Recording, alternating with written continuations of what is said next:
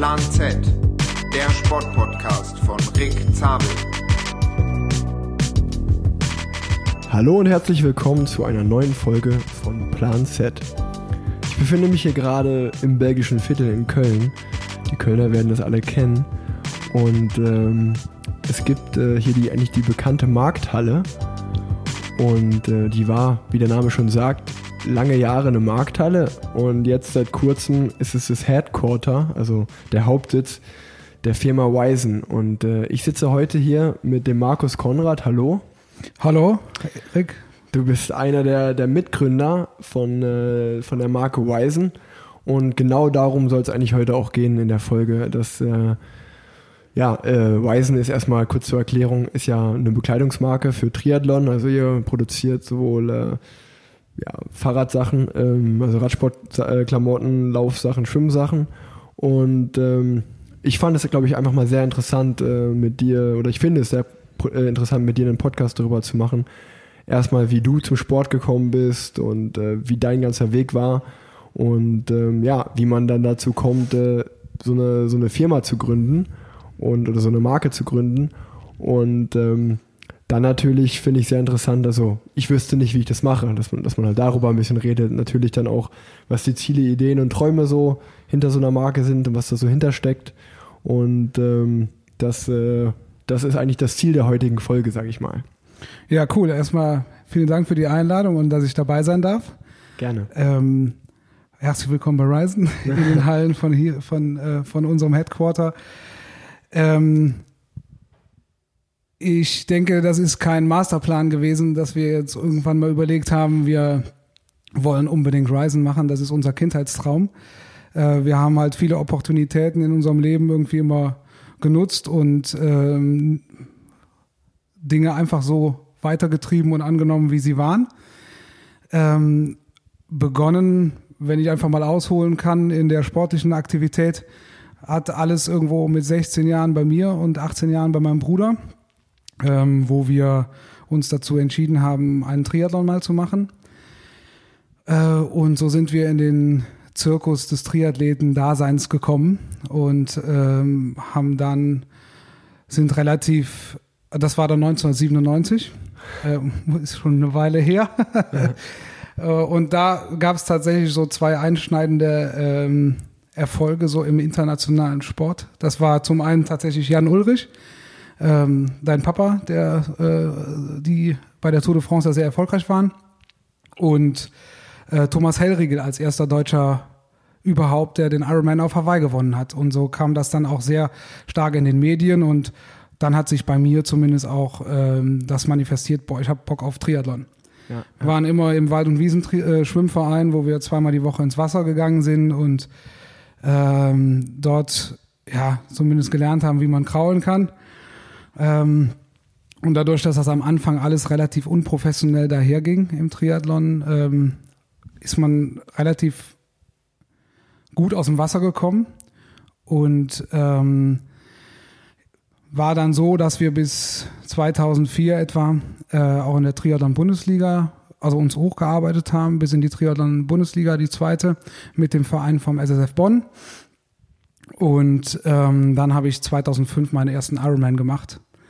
Ähm, und parallel hat sich mein Bruder und ich dazu entschieden, mit einer kleinen GBR unseren Sport zu finanzieren ähm, und haben halt alles Mögliche gekauft und wieder verkauft. Und äh, Neoprenanzüge, Fahrräder, ähm, teilweise Bekleidung. Und da war halt auch eine, eine Firma dabei aus Österreich, ähm, die wir dann äh, für Deutschland aufgebaut haben äh, über die Jahre und dann auch unseren Verein in der Bundesliga mit ausgestattet haben, den SSF Bonn halt eben und ähm, 2007 haben wir dort die Deutschland GmbH für Skinfit, war das seinerzeit gegründet. Äh, das relativ erfolgreich betrieben und äh, die Sachen in Deutschland verkauft. Ähm, und dadurch, dass das eine österreichische Holding war, ähm, kam es dann 2000, jetzt muss ich über, überlegen, 2015, meine ich, ähm, dazu, dass die Holding ihre Anteile wieder zurückkaufen wollte. Und das war jetzt keine emotionale Entscheidung, die wir im ersten Moment getrieben haben, sondern das haben wir halt als hingenommen, angenommen und äh, dann auch wiederum als Chance gesehen oder als Lerngeschenk, wenn man so will, äh, haben uns dann daraus zurückgezogen und die Anteile zurückgegeben ähm, und ein Jahr lang mit unserem Kumpel Fabi, der jetzt ja auch äh, äh, beteiligt ist an der äh, Ryzen, gleich beteiligt, ähm, haben wir eine Trainingslagerplattform äh, gegründet. Er hat sich da parallel halt eben mit einer Kommunikationsagentur selbstständig gemacht, mit einem Kumpel zusammen. Und dann hat man da irgendwie schon drauf rumgedacht, ähm, was ist denn eigentlich so im Trio? Achso, nee, dann kam noch der ähm, ein weiterer Partner aus der Schweiz, der kam auf uns zu und äh, hatte uns die Option gegeben, hey, wollen wir nicht noch mal was im Triathlon starten? Und da haben wir uns eigentlich schon gesagt, boah, mit Bekleidung haben wir ja eigentlich unser Kapitel schon abgeschlossen. Wir wollen uns jetzt auf Trainingslager konzentrieren. Ähm, dann haben wir uns das erstmal angehört. Und dann haben wir die Option halt einfach gezogen und das mit dem Fabi zusammen ins, äh, ins Rennen gebracht. Und der Fabi war vorher überhaupt nicht mit Triathlon irgendwie verbunden. Und ähm, mit seinem Kumpel zusammen, der, äh, äh, der war anfänglich auch noch dabei. Und man hat die Chance gesehen, dass es, dass man da mit schlichten Bekleidungen zumindest eine Alleinstellungsmerkmal halt eben hat im Triathlon, weil es mhm. da sehr blumig und sehr bunt hergeht. Ähm, und das haben wir als Chance tatsächlich gesehen. Und so sind wir vom Zuhörer eher zum Treiber gekommen und haben dann 2016 äh, tatsächlich Ryzen gegründet. Ja. Mit Logo-Platzierung, Logo-Sketches, was man da so alles am Anfang auf einem weißen Blatt Papier halt macht. Und genau, so fing es an.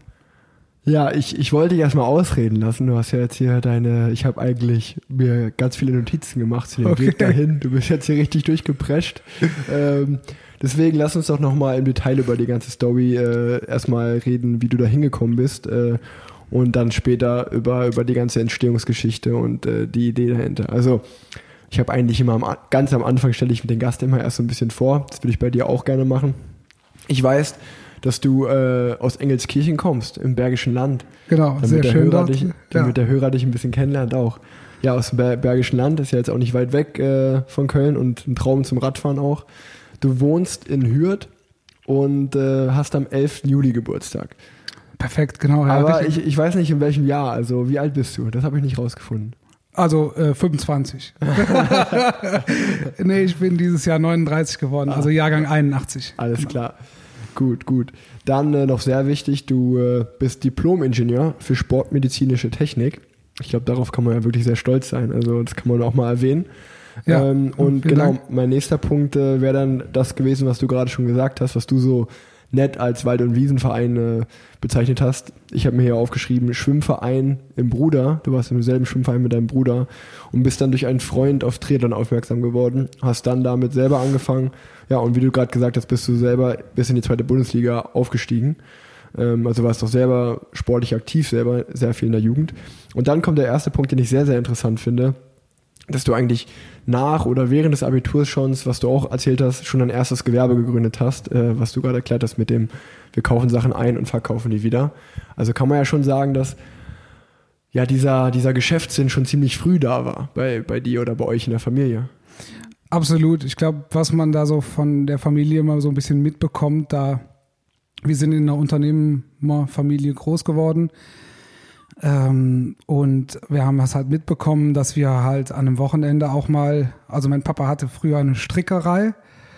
Ähm, unser Opa hat das nach der Kriegszeit äh, gegründet und ähm, witzigerweise wohnten wir halt dann auch einfach über dieser Strickerei und haben halt das Unternehmertum immer mitbekommen.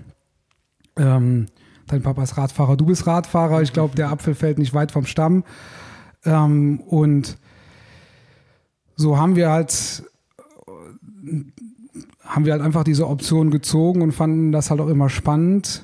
Ähm, das Wirtschaftliche bei uns beiden, von Mario und mir gesprochen, äh, liegt halt eher bei Mario, der dann in Bonn VWL nachher auch studiert hat. Und ähm, wir fanden das eigentlich eine coole Option, unseren Sport selber finanzieren zu können. Und Ja. genau. Und dann, äh, wann, wann kam der Punkt, dass, dass ihr gesagt habt, okay, ähm, jetzt ist unsere sportliche Laufbahn vorbei und dann kam ja relativ schnell die Skinfit-Geschichte, oder nicht? Äh, zu der Skinfit-Geschichte waren wir tatsächlich noch relativ äh, aktiv. Also äh, meinen letzten Ironman, den habe ich ähm, 2015 gemacht. Ähm, und äh, vor ein paar Kilo drücke ich das immer netterweise aus. Ähm, genau.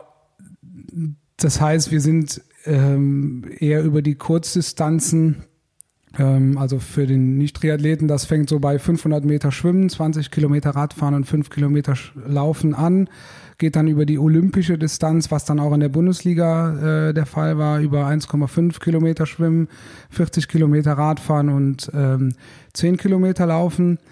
Äh, das haben wir dann sukzessive gesteigert bis hin zum Half Ironman, also sprich 1,9 Schwimmen, ähm, 90 Radfahren und 21 Laufen. Und dann halt eben schon mal erwähnt, kurz, dass ich dann 2005 meinen ersten Ironman in Nizza gemacht habe, äh, mit damals äh, 24 oder äh, genau 24 Jahren.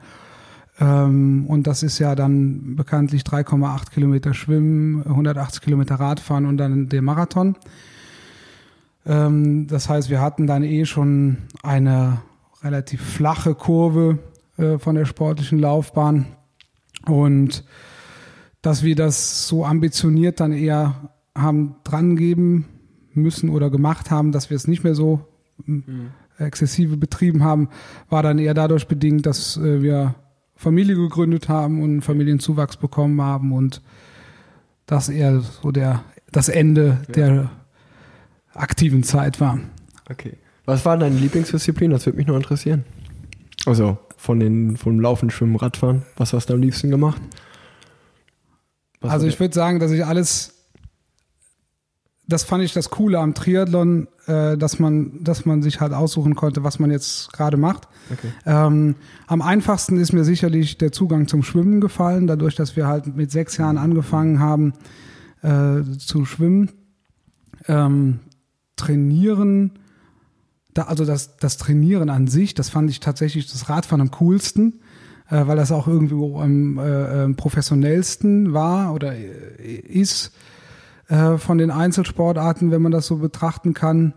Ähm, und da geht's halt auch irgendwie so ein bisschen historisch und stylisch her. Deshalb fand ich das persönlich immer sehr geil. Ähm, und gefolgt vom Laufen, was mir auch extrem viel Freude gemacht hat und wo ich im Rennen tatsächlich immer für mich war das dann so ein ja, da war ich so halbwegs talentiert, ähm, dass ich dann das Feld nochmal so ein bisschen von hinten aufrollen wollte oder konnte. Ähm, beim Radfahren wurde ich tatsächlich im Rennen eher mal ein bisschen durchgereicht. Äh, das war bei Mario eher anders. Mario war dann immer, fuhr halt vorne weg. Ähm, und wir haben uns dann immer zum Ende hin, äh, eher einmal angenähert Richtung mhm. Ziel. Genau, also von daher, es hat mir immer alles drei unheimlich viel Freude bereitet. Okay, okay. Ja, und dann, dann hattest du gerade schon erzählt, dass dann habt ihr Skinfit wieder zurückgekauft eigentlich an die zurück oder wie sagt man das? Äh, ja, die Anteile zurückgegeben. Die genau. Anteile zurückgegeben genau. an die an die Mutterfirma oder und ähm, das, das wusste ich zum Beispiel gar nicht, dass ihr eigentlich ganz was ganz anderes vorhattet, dass ihr Trainingslager machen wolltet und äh, dann doch wieder durch den gerade was du erzählt hast mit dem Freund aus der Schweiz äh, dann doch irgendwie wieder auf den auf den Trichter Radklamotten und äh, oder Triathlon Klamotten äh, eine eigene eigene Bekleidungsmarke im Bereich Triathlon zu machen. Und äh, euer Ansatz war ja genau das was du auch gesagt hast. Triathlon ist alles sehr bunt sehr bepackt mit Sponsoren. Lass uns mal genau das Gegenteil machen. Ein clean Look einfache coole Farben und halt wenig Sponsoren und ähm, dann kommt natürlich bei euch auch noch dazu, glaube ich, äh, dass ihr so jetzt im Bereich Triathlon oder so, sogar mittlerweile natürlich Triathlon übergreifend irgendwie den geilsten Ambassador habt, den man eigentlich da haben kann, ähm, den Jan Frodeno. Ähm, wie kam es dazu, dass äh, der Teil von der Wisen Family geworden ist?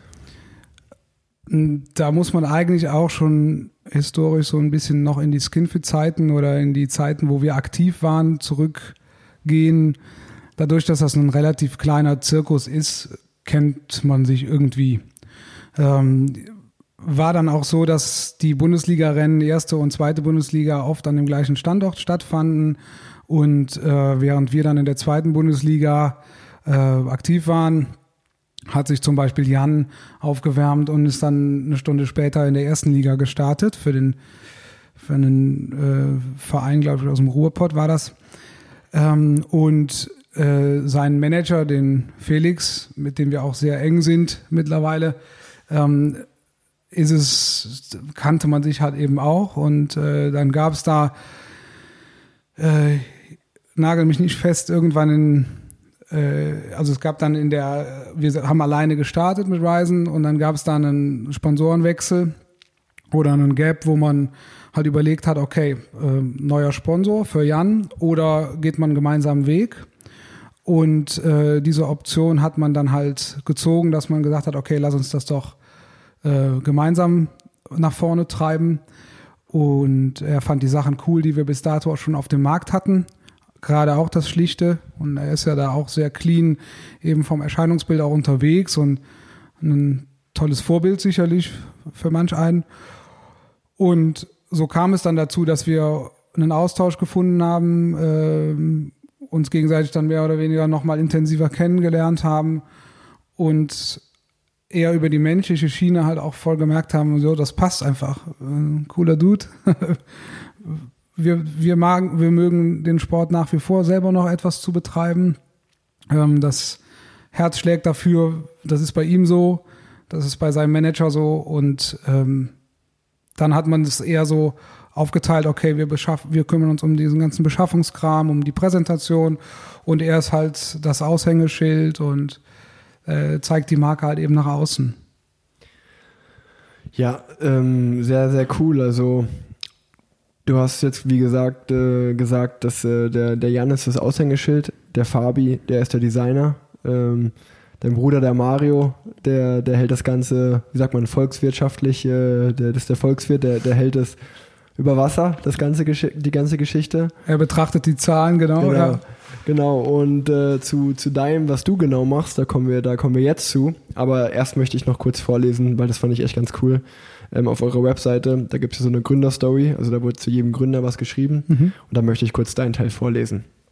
Markus, der Innovative, der Pragmatiker, der Ideen umsetzt. Scheuklappen gibt es nicht. Das Umschauen nach links und rechts, das stetige Verbessern, der Wille, das Beste, am liebsten sofort zu geben, ist seine Motivation. Ein großes Herz, Zusammenhalt, schmerzende Wangen vor Lachen sind sein Antrieb. Es muss pragmatisch sein, den Zweck erfüllen, um gut zu sein. Also, äh, sehr, sehr schöner Text. Und was genau machst du jetzt bei Ryzen? Das würde mich mal interessieren. Was ist deine Aufgabe? Also, um das um dem Ganzen eine Überschrift zu geben, diesen, diesen tollen Text hat ja bekanntlich deine Frau geschrieben.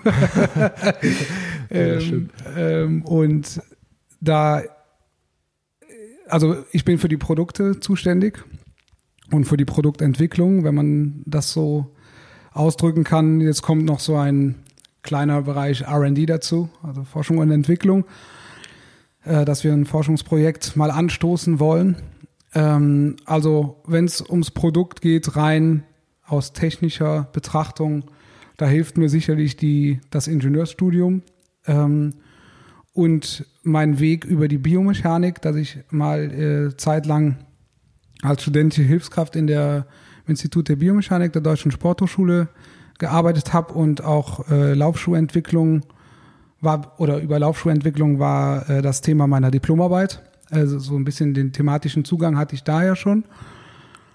Und ich bin wahnsinnig fasziniert von allen möglichen technischen Innovationen und ähm, das fängt gerade beim Radfahren dann auch an, dass ich da früher selbst an Fahrrädern rumgeschraubt habe. Und ich weiß noch, ich wollte unbedingt mal einen Triathlon-Aufsatz haben, habe mir den aus Kupferrohren selber gebaut tatsächlich, ähm, als Ulle dann mit den waagerechten ähm, Lenkern im Zeitfahren da äh, nach vorne gefahren ist. Und äh, schnappt dann schnell was auf und will es dann irgendwie auch umsetzen. Und das versuche ich auch hier bei Ryzen so umzusetzen.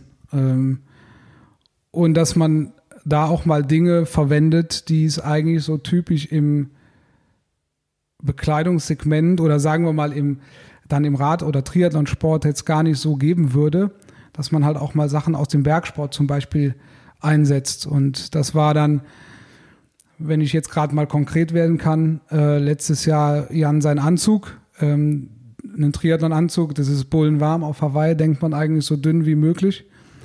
Ähm, und dann haben wir Jan mit einem zweilagigen Anzug ausgestattet, der eine Außenstoffbahn hat, äh, die wasserabweisend ist und äh, sehr aerodynamisch. Und innen drin ist ein Lining, was mit äh, einem sogenannten Graphen bedruckt ist, was thermoregulierend ist. Und diese Graphen-Technologie, dass die tatsächlich dann auf Bekleidung aufgebracht werden kann, äh, kommt aus dem Bergsport. Äh, da gibt es Jacken, die kann man auf links tragen, das Graphen Richtung Sonne gezeigt. Dann wärmt sich die Jacke auf und dann zieht man sich die in der Abenddämmerung wieder auf die richtige Seite und die wärmt einen dann. Ähm, und ich habe mir überlegt, okay, wenn das in der eben in der Kälte funktioniert oder so rum, dann wird es auch andersrum funktionieren. Und der Plan ist aufgegangen. Jan hat in der Rekordzeit den Ironman gewonnen und hat sich extrem gut gefühlt. Und so Sachen machen mir einfach Freude, wenn sowas dann auch dann aufgeht. Ja, übrigens der erste Triathlon, den ich überhaupt geguckt habe letztes Jahr. Ähm, Ach krass, okay. und äh, nee, also ich finde das Thema wirklich auch sehr, sehr, sehr interessant und sehr spannend äh, und deine Aufgabe wirklich sehr cool, weil äh, ja, ich, ich finde es einfach sehr spannend, wenn man äh, jetzt einen Anzug hat und äh, man ist dafür zuständig, welcher Stoff kommt wohin, äh, wie du gesagt hast, da Aerodynamik, äh, dann die Temperatur, ähm, welche, welche Naht sitzt wie, äh, das, das Sitzpolster, ähm, so eine Dinge einfach. Äh, ich meine, ist ja beim, als Radprofi bei mir auch eigentlich mein täglich Brot und ich finde es immer extrem cool, auch wenn wir zum Beispiel von unseren Bekleidungsherstellern die, die Klamotten kriegen. Ähm, und es gibt immer mal Dinge, die sind nicht so gut gelaufen oder wo man da sagt man, ja, die Idee ist gut, äh, in der Realität funktioniert es nicht. Und dann an so einem Produkt auch so ein bisschen als Fahrer äh, zu sagen, oder seine Einwände zu geben und dann vielleicht innerhalb von zwei, drei Monaten das neue Produkt zu kriegen, was geändert ist und dann auf einmal wirklich äh, richtig cool ist. Das, das ist irgendwie, ich meine, als normaler Mensch hat man das ja nicht. Man geht ja jetzt nicht zu H&M und sagt, äh, ja hier Leute, das T-Shirt sitzt irgendwie nicht, mach das mal so und so. Ähm, ja. Aber dass man so als Sportler, sag ich mal, so ein bisschen äh, da, da dabei ist oder auch natürlich wir, wir, wir die Produkte kriegen, wo dann gesagt wird, hier, den haben wir jetzt im Windtunnel neu getestet und äh, den, den, den haben wir da neu gemacht, äh, probiert das mal aus. Man ist ja als Sportler immer so ein bisschen Versuchskaninchen, aber es ist echt cool, äh, dass dieses Materialthema äh, so ein Ding wird. Ich meine, jetzt im Radsport gefühlt ist für mich äh, ja gerade gerade Rad und Bekleidung, das ist jetzt, das wird langsam zur Formel 1 gefühlt, so was das Technische angeht, weil das wird, das wird echt extrem, extrem krass mit Aerosocken und Aeroanzug und es ist verrückt, was da für Unterschiede auch im Feld gibt. Also dass man irgendwie, wenn man den Anzug anhat, dass man den ganzen Tag 16 Watt weniger fährt als Beispiel. Und wenn man sich das dann vorstellt, wie viel das ist, ähm, über den ganzen Tag gesehen, wie viel, wie viel Kraft man da spart und wenn man dann noch die richtigen Socken fährt und vielleicht die richtigen Überschuhe oder den richtigen Schuh, was für sich, den richtigen Helm, ist man mal ganz schnell bei 30, 40 Watt, einfach nur, wenn man ein anderes Setup fährt. Und äh, das ist schon krass, äh, auch ich war jemand, der sich nie wirklich damit beschäftigt hat und immer so gedacht hat, ach komm, ich setze mich drauf und fahr los. Aber mittlerweile sieht man halt, dass man sich damit beschäftigen muss, weil sonst hat man einfach keine Chance mehr. Und dann, wie gesagt, wie du jetzt, dass der da wirklich federführend ist, äh, so einen Anzug zu entwerfen, der, so wie jetzt in Jan seinem Fall, aerodynamisch ist und zugleich noch, sage ich mal, in der Hitze äh, dir einen Vorteil bietet. Natürlich mega, mega spannend. Ja, absolut. Also das macht wirklich totale Freude. Es ist ein persönliches Interesse natürlich da auch ähm, Dinge auszuprobieren, die anders sind. Äh, das Coole dann wiederum dadurch, dass Fabi jetzt nicht aus aktiven Triathlon-Zeiten kommt ähm, und eher von der Haptik kommt und wir die Produkte auch absolut als Kommunikationsmittel sehen, ähm, stellen wir dann auch Gelerntes oder Bekanntes dadurch auch durch Fabi ähm, völlig in Frage und sagen halt, ja, lass noch, der, der fühlt sich gar nicht so geil an, der Stoff. lass doch mal hier, was ist denn mit dem? Wird der nicht auch funktionieren? Und schon kommen wir in so ein, in so eine Dynamik, wo wir halt dann einfach mal, einfach mal machen. Und äh, wir müssen natürlich schon sagen, du hast es gerade schon angesprochen, das äh, wird, nimmt Züge von der Formel 1 an. Äh, absolut. Man hat mittlerweile die Möglichkeiten, sehr, sehr viele Daten zu erheben. Ähm, das ist cool. Jeder kann im Grunde genommen mittlerweile nach Watt trainieren. Ähm, das war noch zu Anfängen, wo ich halt angefangen habe. Da gab es nur ein System. Das war schweineteuer ähm, und das haben nur die Top-Profis gefahren als Wattmesssystem. Und dadurch wird das Ganze halt dann auch etwas quantifizierbarer und mit Jan haben wir halt einen total geilen Case, dass wir halt auch in den Windkanal können und Learnings dann sammeln. Also äh, zwischenzeitlich hatte ich dann so rein von, von, von, meiner Laufbahn in der Biomechanik auch viele Sitzpositionsanalysen gemacht. Ähm, weil man natürlich, oder der Triadet hat viel von den Radprofis abgeguckt, was so Sitzpositionen im Zeitfahren anging. Die hatten halt die Nase sehr, sehr weit unten und ähm, dann war es irgendwie gefühlt so, okay, äh, eine krasse Überhöhung, wenn man dann ein Fahrrad mit einer krassen Überhöhung in die Wechselzone schiebt, ist das äh, mega. Äh, das sieht dann gut aus. Ob man es fahren konnte, war mal dahingestellt.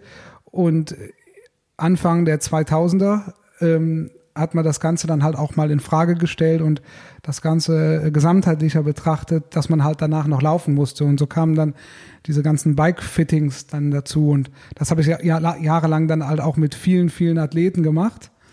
Ähm, und dadurch auch extrem viel gelernt, dass, dass es halt auch unheimlich viel individuell ist, ähm, wie man auf dem Rad sitzt und aber halt auch, was man alles aus einem individuellen Körper rausholen kann ohne dass man da jetzt die Scheibe hinten reinpackt oder sonst irgendwas das teuerste Material halt kauft. Und ähm, dieser Gesamtblick ähm, ist irgendwo noch im Hinterkopf natürlich und hilft da bei der Entwicklung ungemein.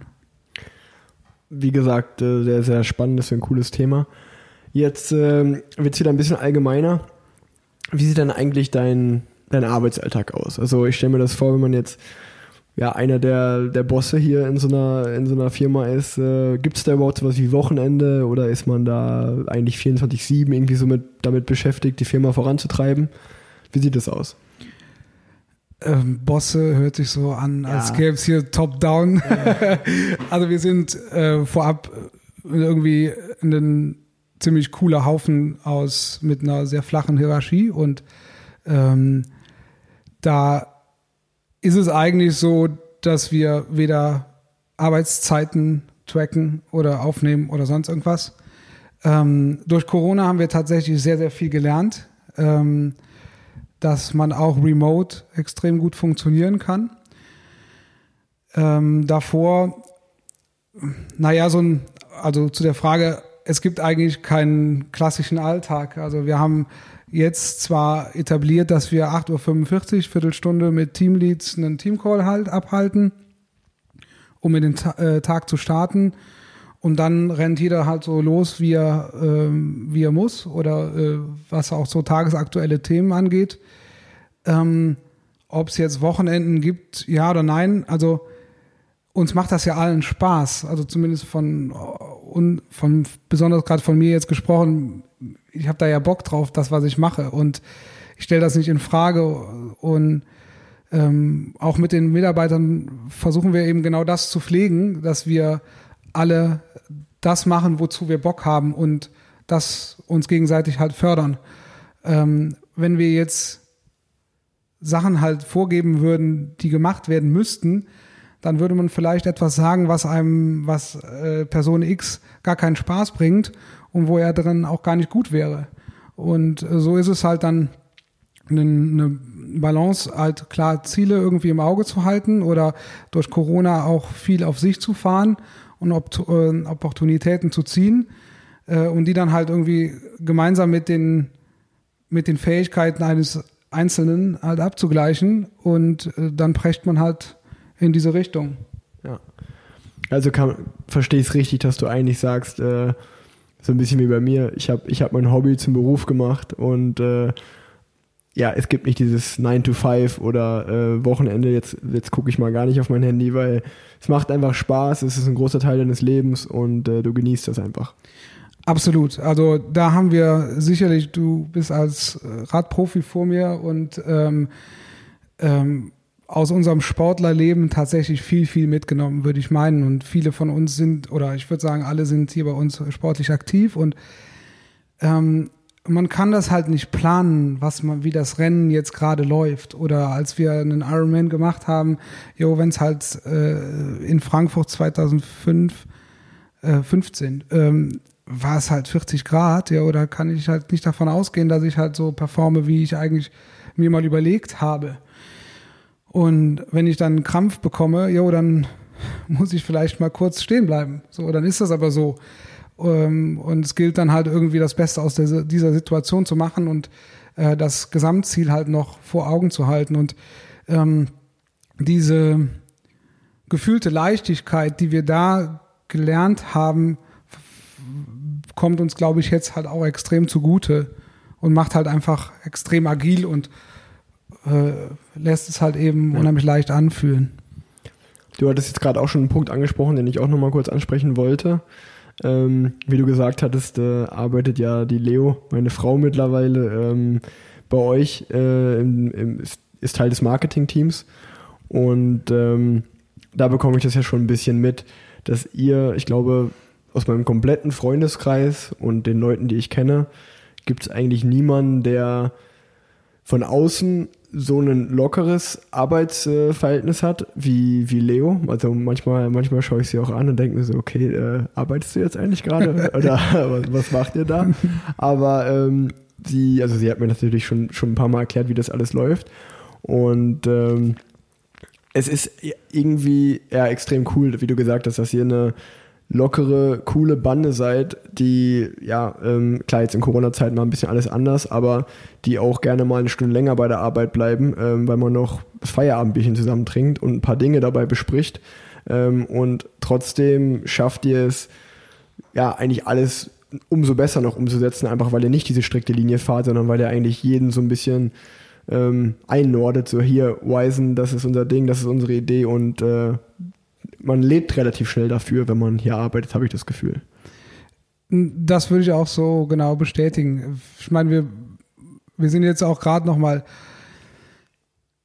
äh, daran, unsere Vision oder Mission, was man so bei Companies halt immer findet, ähm, niederzuschreiben und oder halt auch nochmal ins Team dann zu tragen und zu erarbeiten. Wir haben jetzt Ende August äh, uns vorgenommen, das äh, im, so ein Offsite mit dem ganzen Team vorzunehmen und ähm, wir beschreiben uns so als, als Tribe, als Stamm, die halt für irgendwas brennen und äh, da gibt es halt den Jäger, genauso wie den Häuptling oder der, der halt einfach zu Hause sitzt und zusieht, dass die Zelte stehen bleiben, wenn man es im äh, Sinne übertragen will. Und so sehen wir uns da auch. Ähm, und da ist halt Sport, hilft uns halt auch extrem, dass wir mhm. vor Corona zum Beispiel jeden Mittag zusammen halt irgendwie, sei es ins Fitnessstudio, sei es Basketball spielen, sei es laufen oder auch eine kleine Runde Rad gefahren sind. Anschließend haben wir zusammen gegessen. Ähm, deshalb auch hier diese Tischrunde, wo wir jetzt gerade dran sitzen. Ähm, das erhoffen wir uns, dass das jetzt mit Corona oder nach Corona, das ist ja auch ein bisschen schwierig zu beschreiben, aber dass das auch wieder kommt, das fehlt uns extrem. Mhm. Ähm, aber deshalb haben wir hier auch einen oder sehen diesen Ort auch als ähm, als coolen Hub, wo wir halt gerne hinkommen und uns halt auch für sportliche Aktivitäten oder für lockere Treffen oder was auch immer mhm. treffen ähm, jetzt eine Frage, die du vielleicht auch schon sehr oft gehört hast, genau äh, wie, wie mir eigentlich jedes Mal die Frage gestellt wird, wie ist es der Sohn von zu sein? Ähm, so ein bisschen bei dir, wie ist es mit dem Bruder zusammenzuarbeiten? Das stelle ich mir, ähm, wie, wie kann man sich das vorstellen, wenn man ja äh, eigentlich sein Leben lang schon mit seinem Bruder so eng zusammenarbeitet? Ähm, also vom Ge also wir würden es nicht machen, wenn es nicht funktionieren würde. Ähm, es ist extrem positiv unterm Strich. Klar, knallt es da auch schon mal anders, als wenn ich äh, vielleicht mal mich mit Fabi ärgere oder was ja. auch immer. Das gehört sicherlich dazu. Das ist aber auch ein bisschen typenabhängig.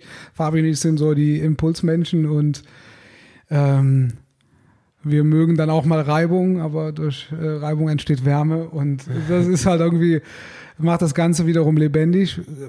Gerade mit, mit meinem Bruder, ähm, wir wissen dann halt nochmal ein Stück weit mehr, ähm, wie wir ticken, ähm, womit wir uns besser gegenseitig in Ruhe lassen oder wo wir wissen, okay, da kann ich jetzt voll auf ihn zählen. Ähm, und so ist es dann auch mit, mit dem Fabi, der äh, einfach ein, ein, super guter Freund von uns ist und daraus dann im, Grunde genommen die Geschäftsidee ja entstanden ist. Ähm, und wir sehen das halt einfach alles als extreme Chance an. Ja. Dann, äh, was ich glaube ich ganz am Anfang schon mal oder so ein bisschen äh, angesprochen hatte, das stelle ich mir einfach äh, schwierig vor und äh, hoffe, dass du mir da ein bisschen auf die Sprünge helfen kannst sagen wir jetzt mal, ich hätte zwei Freunde und ich würde jetzt sagen, okay, ich habe jetzt Bock, meine eigene Bekleidungsfirma zu gründen, wie es bei euch äh, 2016 der Fall war. Wie setzt man so eine Gründung um? Ich glaube, das, das ist sehr, sehr spannend. Also an was muss man da alles denken? Äh, und ähm, ja, wie, wie setzt man, also man hat eine Idee und dann, das ist ja für mich immer so, ich mir denke, wie geil ist das? Man hat eigentlich eine Idee im Kopf und jetzt ist man vier Jahre später und jetzt sitzt man hier in diesem tollen Laden und hat das umgesetzt. Aber der Weg dahin war ja ziemlich, ziemlich lang und schwierig, kann ich mir gut vorstellen. Vielleicht mit der einen oder anderen schlaflosen Nacht auch verbunden. Aber wenn man so ganz am Anfang ist, was sind so die ersten Schritte, wo man sagt, okay, äh, wir lassen jetzt einen Markennamen eintragen und äh, vielleicht braucht man einen Investor oder man hat entweder das eigene Geld oder man beantragt einen Kredit für sowas. Äh, wie sieht sowas aus? Ja, das ist von hinten die Frage so zu stellen, ist schwierig zu beantworten, weil, weil wir extrem situativ arbeiten und die Chancen halt äh, nutzen. Ich habe das eben schon mal ge gesagt, so wir, wir, wir leben halt viel aus dem Momentum raus. Okay. Und ähm, es gibt klar Sachen, die muss man klären, wenn man ein Gewerbe anmeldet. Bei der GBR, so haben wir angefangen, ist es halt der Lauf zur Gemeinde und man muss einen Gewerbeschein ausfüllen. So, das äh, äh, ist kein großes Ding. Ja. So, ähm, ich denke, vom Mindset her ähm, sollte man oder haben wir die Erfahrung gemacht, dass es, ähm, dass wir uns einfach nicht von den Sachen, die jetzt im Weg stehen, ähm, zurückschlagen lassen, sondern wir die Herausforderung annehmen. Und manche Sachen sind halt eben administrativ ähm, und äh, die muss man halt einfach so machen.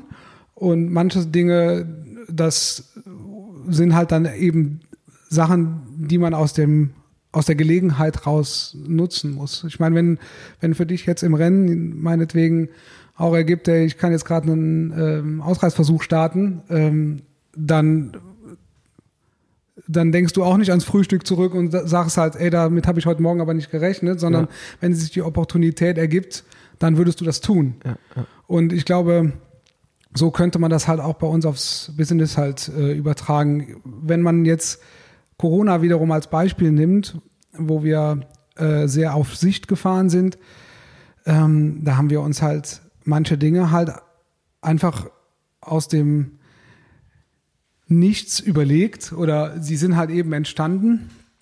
Ähm, zum Beispiel eine Kampagne, wo es dann darum ging, äh, dass wir ein Video gedreht haben, wo es um Solidarität geht und um Menschlichkeit. Ähm, das ist bei uns in den Werten extrem verankert. Äh, und da ging es dann um bei Corona extrem drum. Und äh, dann haben wir Jan, haben wir ein Video aufgenommen ähm, oder ein Video zusammengeschnitten. Der Fabi hat einen Text geschrieben mit Leo zusammen und ähm, das hat Jan eingesprochen und daraus ist ein unheimlich toller United in Humanity äh, äh, Film entstanden. Mhm. Ähm, und das wäre sicherlich nicht entstanden, wenn wir jetzt Corona gehabt hätten oder so ja, ja, nachhaltig.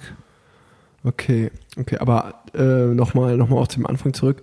Hattet ihr zum Beispiel direkt den Laden an der Lindenstraße oder habt ihr über Online-Shop am Anfang einfach gemacht und äh, Wie, wie läuft das?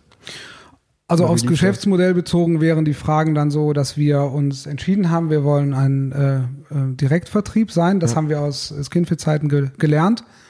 Ähm, wir wollen äh, aus eigenen Mitteln wachsen. Also wir haben keine Investoren dabei im klassischen Sinne. Und äh, wir waren tatsächlich anfänglich mit drei Leuten im Nachbarbüro vom Fabi und seiner Agentur gesessen. Und äh, dann äh, sind wir, das war auch in der Lindenstraße, aber eine Hausnummer daneben. Und dann wurde die, äh, dieses kleine, schöne Büro und dieser Laden frei. Und dann sind wir da eingezogen. Dann wurde der zu klein. Und dann sind wir jetzt im April hierhin gezogen, in die Markthalle. Okay. Ja gut, euch wird aber natürlich auch wahrscheinlich schon die Erfahrung mit Skinfit, die ihr hattet. Also wenn ich jetzt daran denke, wie, Ja, genau, ja. Man, wie man jetzt äh, Bekleidung produzieren lässt, also von Produzenten und so, da, da kanntet ihr euch natürlich schon gut aus, oder nicht? Das, das tatsächlich gar nicht. Nee? Also wir kannten die Vertriebsstrukturen, also wie man, also durch Mario dann ja, halt ja. Äh, als Geschäftsführer der Deutschland GmbH wusste man halt, okay, auf was man da achten muss. Ähm, und dann haben wir gedacht, als wir uns halt eben äh, diesen Pitch oder diese Meinungen da angehört haben von dem Schweizer Partner, ja, ach ja, so ein bisschen Bekleidung kriegt man schon auch noch hin. Dass das, dass wir anfänglich direkt mit 30 verschiedenen Produkten gestartet sind, im Nachhinein ähm, betrachtet würden wir uns selber auch massiv den Vogel zeigen. Das war, das hätte auch mächtig in die Hose gehen können. Aber wir wollten, das war halt dann wiederum der Grundgedanke der Brand. Wir wollten halt als vollkommenes Brand auftreten und nicht nur als die Brand, die jetzt Badekappen macht oder die jetzt nur Radhosen macht, sondern da gibt's halt eben auch einen coolen Hoodie, den man in der Freizeit mal tragen kann. Und deshalb war ähm, sind wir dann da in die Beschaffung über eine Agentur zwar ähm, äh, dann reingewachsen und jetzt mittlerweile machen wir das alles halt in-house. Ähm, jetzt die, die nächste Frage, die, die ich ein bisschen äh, persönlich herleiten will, ist, dass ich dann noch weiß, wie Leo hat ja hier eigentlich mit einem, mit einem Praktikum auch angefangen damals. Ähm, Und äh, die, die hat mir gesagt, also wir sind ja dann zusammen nach Köln gezogen. Sie hat ihr Studium ganz, ganz frisch abgeschlossen und äh, ja, ist auf Jobsuche gegangen und hat dann, wie gesagt, bei euch im Praktikum angefangen. Und dann weiß ich noch, wie sie äh, mir erzählt hat, ja, ich habe mich jetzt sozusagen, ich treffe mich jetzt nächste Woche äh, zu einem Gespräch, zu einem Praktikum bei Wisen. Und ich so, Wisen, Wisen, das sagt mir was. Ja, ja, die, die, die machen doch äh, Triathlon-Klamotten. Und dann, dann, hab, dann war ich, bin ich aus allen Wolken gefallen, dass diese Marke aus Köln kommt.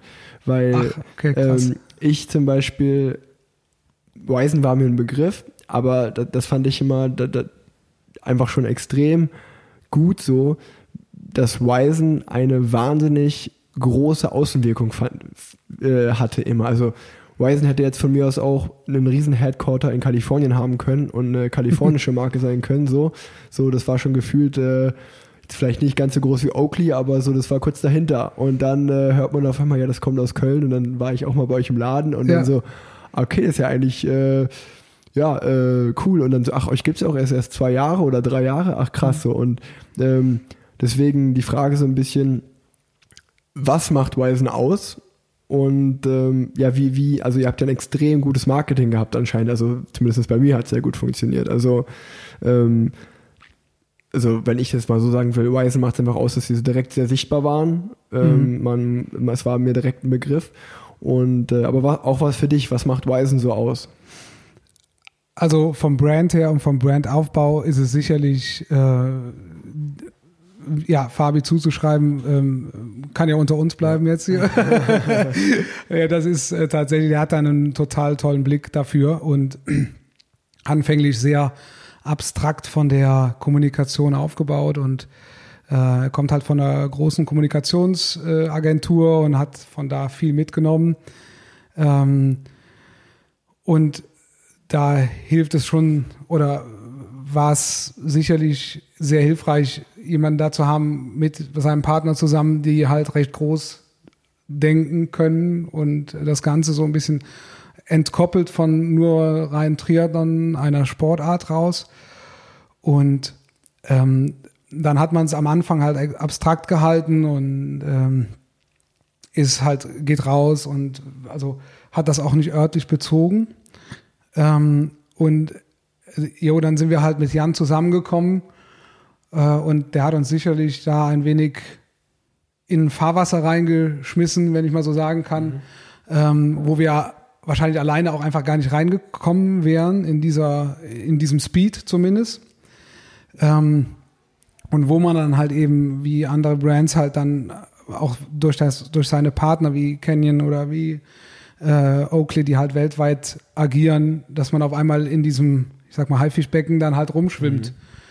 Ähm, und dann hatten wir halt auch äh, die Möglichkeit, äh, vor dreieinhalb Jahren das erste Mal mit auf Hawaii zu sein.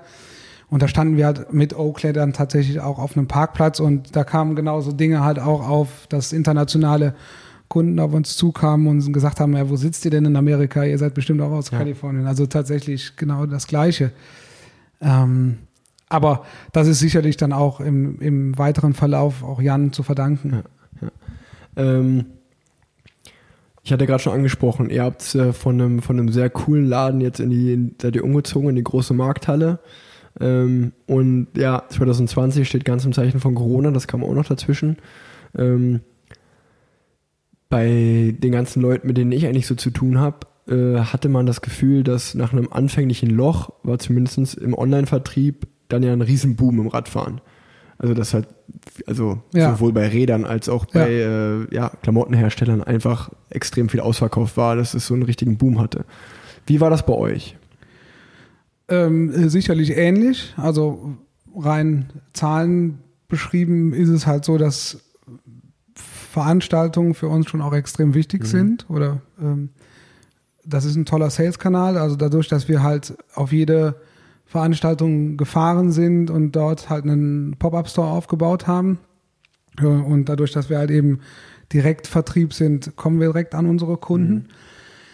Ist das schon was Elementares, was weggebrochen ja, ist. Ähm, plus, dass halt natürlich ähm, die Sachen, die für den Triathlon-Einsatz, also ein Rennanzug, äh, jetzt nicht so gelaufen sind, wie sie erhofft waren oder auch bestellt waren. Und ähm, dieser Boom des Individualsports, sei es halt dann eben Radfahren oder halt Laufen oder tatsächlich auch unsere Recharged-Kollektion, die halt ähm, mhm. für auf die Couch, für auf der Couch gedacht ist, ähm, die waren halt auf, auf, einmal deutlich mehr gefragt.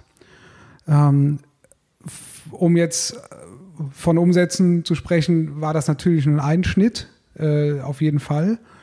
Ähm, aber ähm, es hat sich ein wenig verschoben. Also wir konnten jetzt definitiv nicht das generieren, was, wovon wir ausgegangen sind vor Corona. Mhm. Ähm, aber es hat sich halt zugunsten rein online tatsächlich ein bisschen verschoben. Und äh, damit müssen wir jetzt einen Umgang finden. Wir haben jetzt eine App gelauncht, auch in dieser Zeit, ähm, was halt auch online ist. So und äh, das performt un unheimlich toll und ist ein schönes Tool. Und äh, das nehmen wir auch tatsächlich wieder als Lerngeschenk mit ja. aus der Corona-Zeit.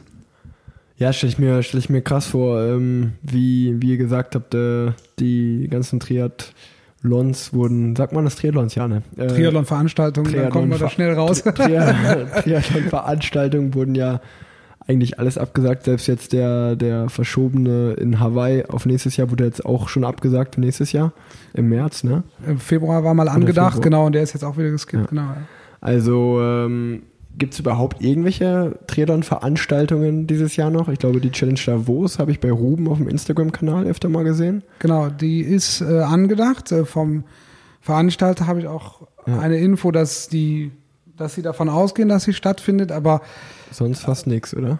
Ähm, es gibt noch äh, den Ironman, Half Ironman Schweiz okay. in Rapperswil, äh, der auch im September noch stattfinden soll, wovon auszugehen ist aktuell, aber ich glaube, dass diese Frage, yo, wann und wie, wie geht es eigentlich weiter oder mhm. wann kommen wir wieder zu Alten? Ich glaube, das, also persönlich glaube ich einfach nicht dran, es wird anders gehen, aber ja. ähm, ich kann die Frage ja. nicht konkret beantworten, natürlich. Ja, ja, ähm, ja, ist auf jeden Fall spannend zu verfolgen.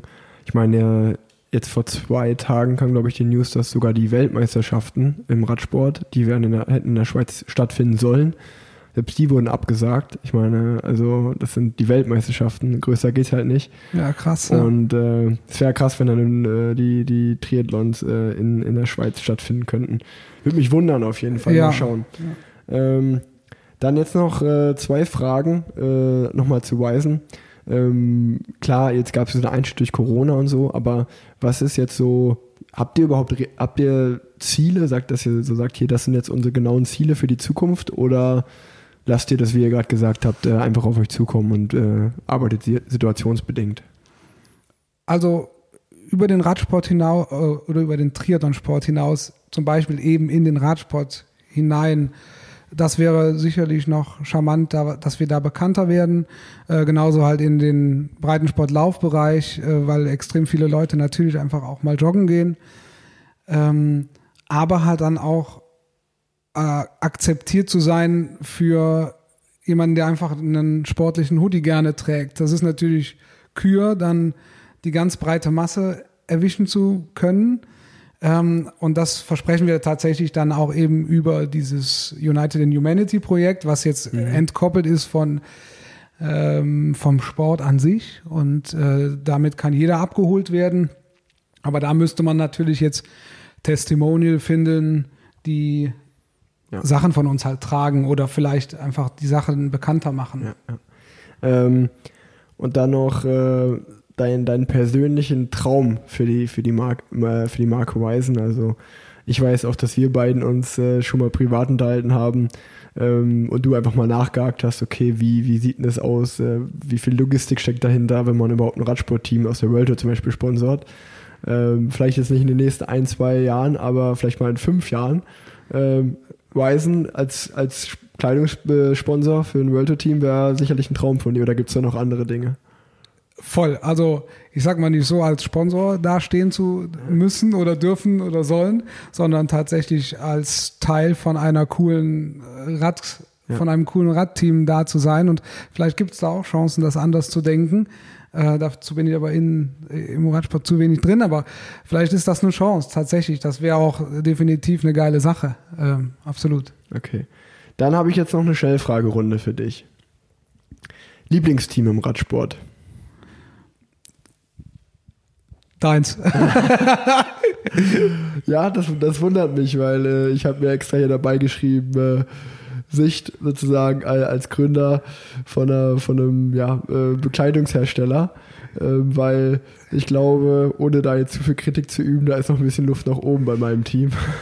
Ja, wenn man, ja, keine Ahnung, ich kenne euer Team nicht, also ich kenne dich, aber ähm, ähm, ich, ich betrachte das gerade, oder ich habe die Frage nicht auf Bekleidungsebene Ja, ja. beantwortet. Ja, okay. Und was, was wäre dann, wo du, wo du sagst, wenn du durchs Feld guckst, wo du sagst, okay, die haben es geschafft, äh, das beste Kit zu kreieren, sag ich mal?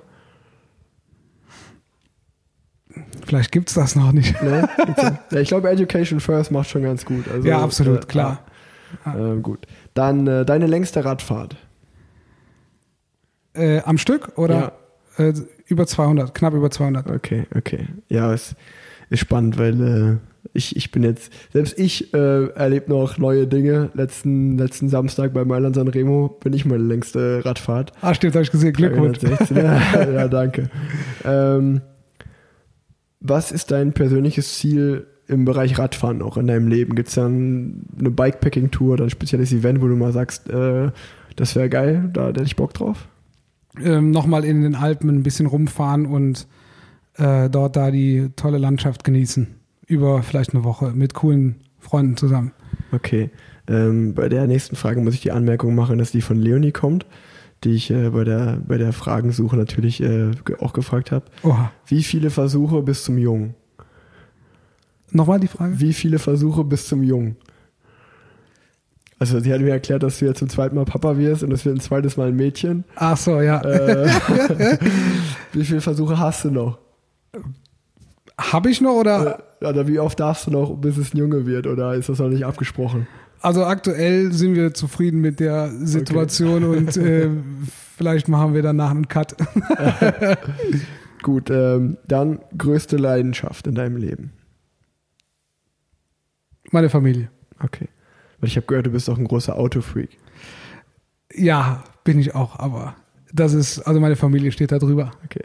Ähm, die, aber die, die, die Story zu dem, zu deinem Hund, wie, wie der, wie der Name deines Hundes entstanden ist, die kannst du schon noch mal kurz erzählen.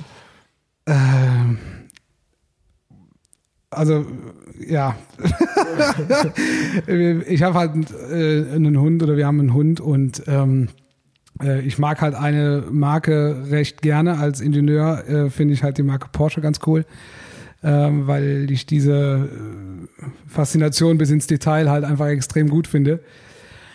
Äh, plus diese Performance und ich kann da aber auch mit 30 da über die Landstraße tuckern. Und äh, jedenfalls ist es dann der 911er, äh, den ich mir sehr, sehr gerne anschaue. Und ähm, dann kam es dazu, wie wir denn, dass wir einen Hund bekommen und äh, wie der heißen soll. Und ja, sagte ich so, wir können den ja schlecht Porsche nennen, aber ja, äh, Elver, also der neuen Elver, das könnte ja vielleicht passen. Und dann hat äh, meine Frau ähm, äh, den Namen Elva gefunden, also E-L-V-A geschrieben. Und äh, das ist Schwedisch und steht für Fee. Und von daher, wir kamen rein aus dem Schwedischen für diesen ja, Namen. Ja, okay. Dann eine äh, ne, ne Frage, die mich sehr interessiert. Ähm, bei wie viel, wenn jetzt, sagen wir mal so, irgendein Mann wird hier in den Laden reinlaufen und wird sagen, hier, ich will Wisen kaufen und da steht eine Summe, eine Summe auf dem Check. Würde es diese Option überhaupt geben? Und wenn ja, wie viel müsste draufstehen? Ich würde ihn fragen, was er damit vorhat und äh, ihn erstmal ausquetschen, ob er ein cooler Typ ist. Okay. Ähm, dein Traumambassador für Wisen? Also ich meine, ihr habt schon einen richtig guten mit Jan Frodeno, besser geht's vielleicht nicht, aber wo sagst du, den würde ich auch noch gerne haben als Ambassador?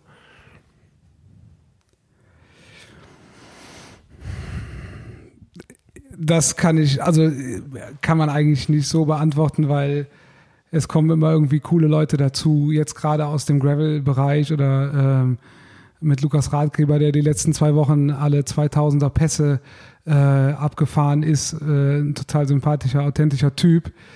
Ähm, ich, da will ich mich nicht festnageln. Okay. Du äh, natürlich.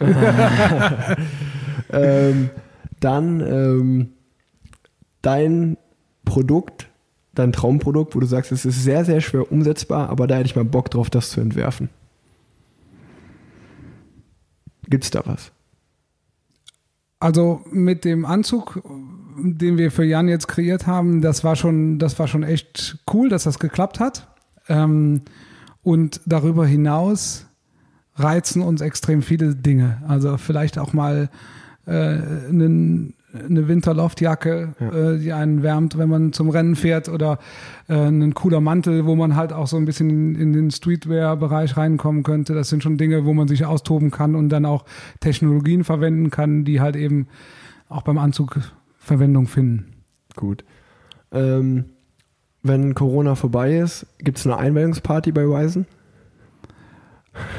Absolut. Also wir Ähm, wenn das, wenn das Ganze gelockert wird oder äh, ist, dann ähm, wir fangen jetzt stückweise an. Äh, der Showroom, der hat offen. Ähm, man kann also zu uns kommen und ähm, das bereiten wir sukzessive vor. Sehr gut. Ähm, die letzte Frage der Schnellfragerunde ähm, hast du eigentlich schon beantwortet. Du bist schneller im Laufen als Mario. Er ist schneller im Radfahren als du. Aber wer ist schneller im Schwimmen? Äh, Mario und Ticken. Okay, ein Ticken. Alles klar. Ja gut, äh, dann äh, würden wir einfach noch ein bisschen über die aktuellen Dinge reden, die jetzt äh, im Radsport so passiert sind. Ähm, als allererstes, was ich auch gerade schon angesprochen hatte, natürlich, dass die Weltmeisterschaften abgesagt wurden. Ähm, für mich jetzt persönlich kein großes Thema, weil es war ein sehr bergiger Parcours, da wäre ich eh nicht okay. dabei gewesen. Aber ähm, natürlich trotzdem spannend, was jetzt passiert. Die UCI hat angekündigt, äh, zu versuchen, einen, ja, einen neuen Ausrichter zu finden, was natürlich jetzt auch irgendwie sechs Wochen vor der Meisterschaft jetzt nicht ganz so einfach sein wird. Ähm, dann noch äh, haben die gesagt, dass es ein, ja, ein ähnlicher Parcours sein soll, also auch ein sehr, sehr schwerer Parcours. Bin ich mal gespannt, ob das der UCI gelingt. Äh, mal schauen. Auf jeden Fall krass, dass halt selbst die Weltmeisterschaft abgesagt wurde. Das mhm. zeigt wirklich, dass eigentlich keine Sportveranstaltung im Radsport äh, ja, da sicher ist. äh, oder davor befreit ist. Ähm, das wäre das Erste. Dann, ähm, ja, ich glaube, die letzte Folge kam raus und genau an dem Tag ist es dann äh, passiert. Ich glaube, dass der, der Unfall von dem Fabio Jakobsen bei der Polenrundfahrt, bei dem Sturz, ähm, es ist jetzt schon sehr lange her. Mittlerweile weiß man zum Glück, dass äh, es ihm einigermaßen den Umständen entsprechend gut geht. Mhm. Und äh, der Teamarzt sogar sagt, dass er wieder, wieder Radfahren wird. Ähm, ich habe lange überlegt, ob ich überhaupt dazu was sagen will. Äh, ich meine, als aktiver Profi ist, ist es, äh, weiß ich immer nicht, äh, wenn man nicht dabei war, ob man dann einfach nicht die Klappe halten sollte oder ähm, da dazu was sagen soll. Ähm, Im Endeffekt, wie gesagt, jetzt ist so ein bisschen, ein bisschen Zeit gekommen. Und äh, ich denke natürlich, dass es äh, ja, ein sehr, sehr schwerer Rennunfall war. Und äh, natürlich der Dylan Grunewegen, der im Sprint äh, ganz klar seine Linie verlässt und äh, den, den Sturz äh, verursacht. Allerdings muss man auch sagen, dass es ja ein Unding ist, wie die, die Gitter da eigentlich dann in, in, den, in die, ins Feld geflogen sind. Und das zweite natürlich, dass es nicht sein kann, dass es so einen Bergabsprint gibt. Äh, ich meine, ich habe ja auch schon ein äh, paar Mal äh, bei, bei der Rubrik Radsport verbessern Bergabzeitfahren gefordert, aber da fährt man wenigstens alleine und ich glaube, jeder versteht auch, dass, wenn ich so einen Vorschlag mache, dass der mit einem gewissen Augenzwinkern gemacht wurde, einfach nur aus Spaß. Ähm, ja, also einen Bergabsprint zu fahren mit 80 km/h äh, ist natürlich schon echt ein bisschen lebensmüde. Ja. Und äh, das, das muss nicht unbedingt sein. Ich hoffe, dass nämlich die Veranstalter für die Zukunft äh, auf jeden Fall zu Herzen. Dann äh, kann man nur sagen, glaube ich, äh, sich an die Genesungswünsche an den, für den Fabio Jakobsen anschließen. Ähm, ja, das, das äh, ist natürlich, äh, wäre schön, wenn man ihn wieder auf dem Rad sieht in Zukunft. Äh, sieht ja ganz danach aus. Und ähm, auch nochmal äh, ein paar Worte zu Dylan Grunewegen. Natürlich äh, war das ein Fehler, aber ich habe das ein bisschen verfolgt, was danach für ja, ein Shitstorm eigentlich auf den eingeprasselt ist. Und äh, ich habe auch ein, ein, Interview auf Holländisch gesehen. Ich kann ja noch ein bisschen Holländisch aus meiner Rabobank-Zeit, wo er wirklich äh, zitternd und äh, in Tränen aufgelöst da sitzt und eigentlich sagt, okay, er will jetzt nicht aufs Rad steigen und äh, er hofft nur, dass es dem Fabio besser geht.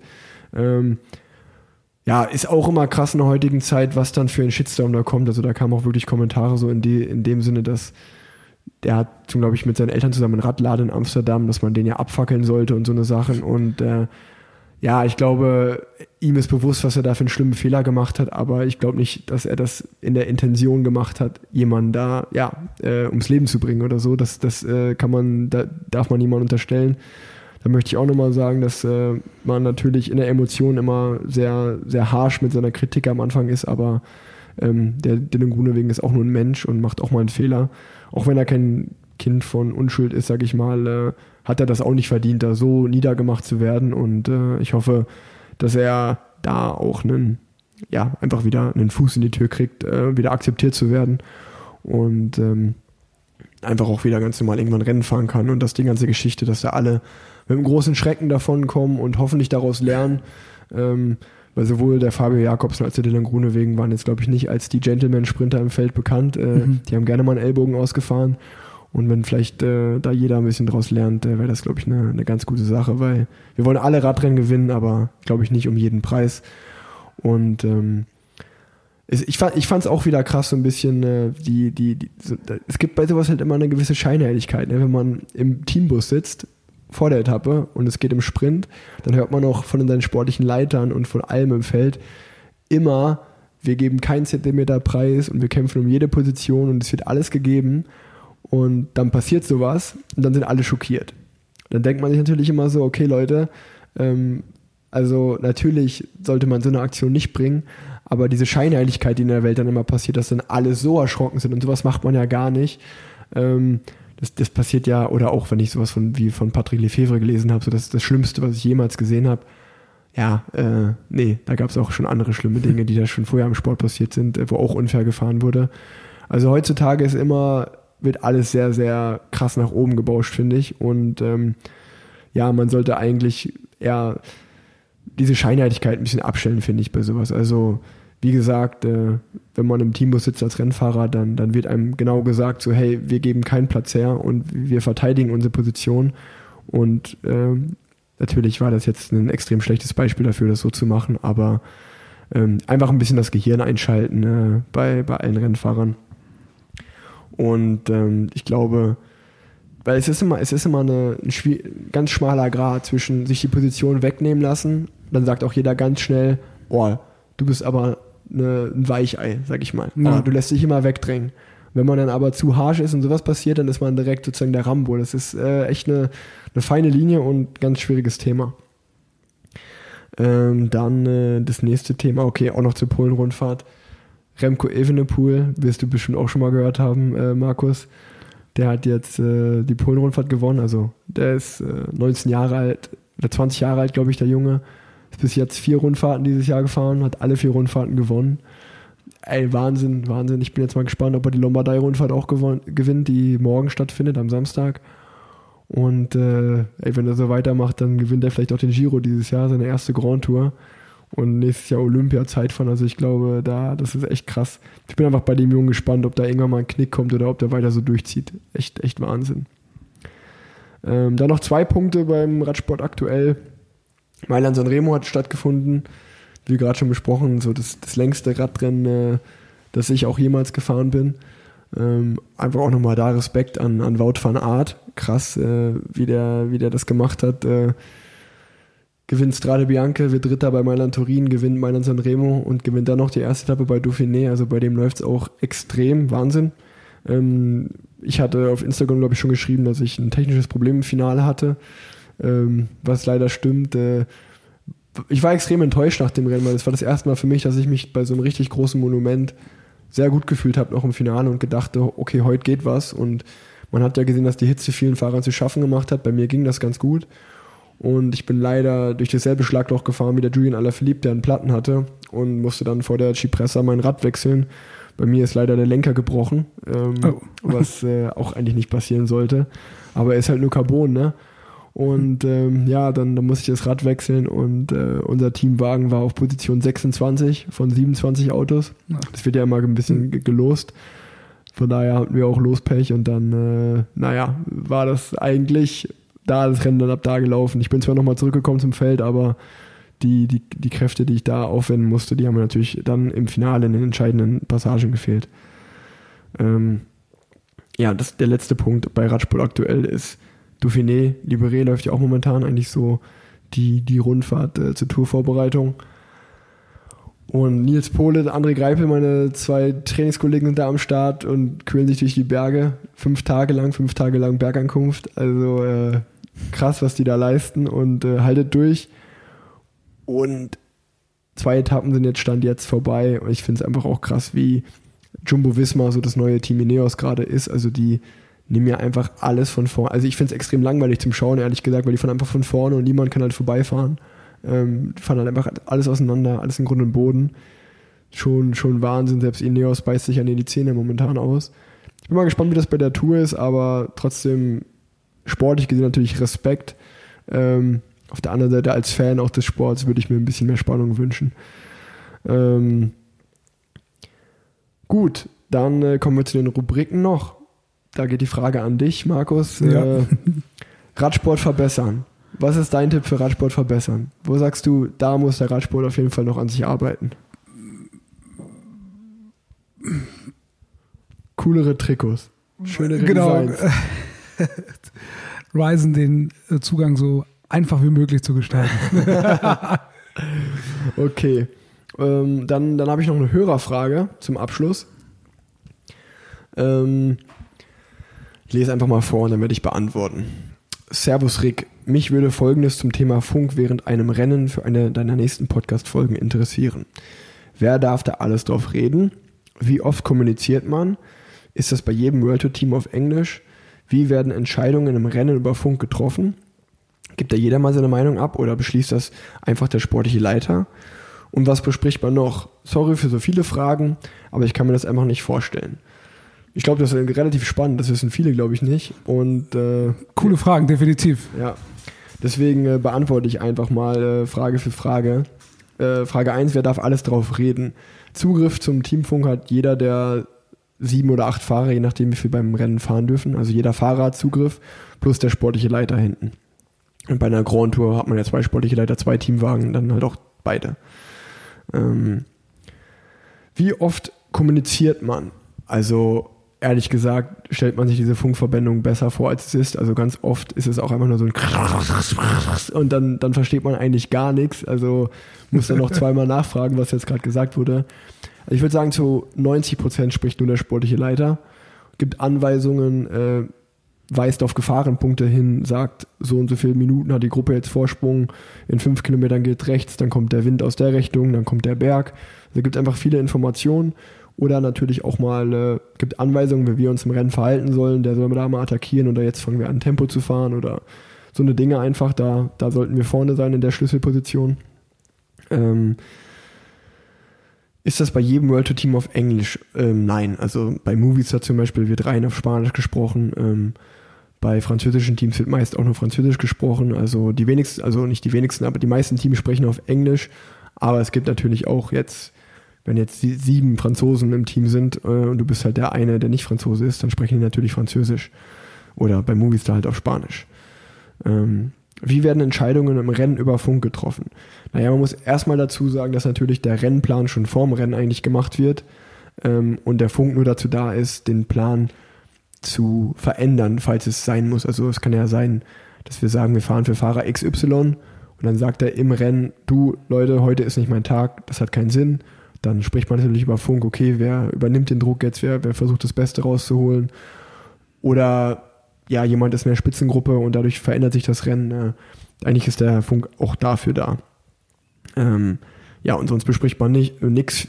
Man versucht eigentlich nur das Nötigste zu reden. Äh, ein bisschen wie bei der Bundeswehr, das relativ kurz und knapp zu halten und äh, das Wichtigste zu besprechen. Und ähm, ja, dann äh, kann damit jeder ganz gut leben. Und äh, ja, das war's. Was auch noch besprochen wird, ist natürlich, wenn jemand mal von den Fahrern hinten ans Auto geht und Flaschen holt oder so, dann sagt er einfach so, hey, ich komme jetzt.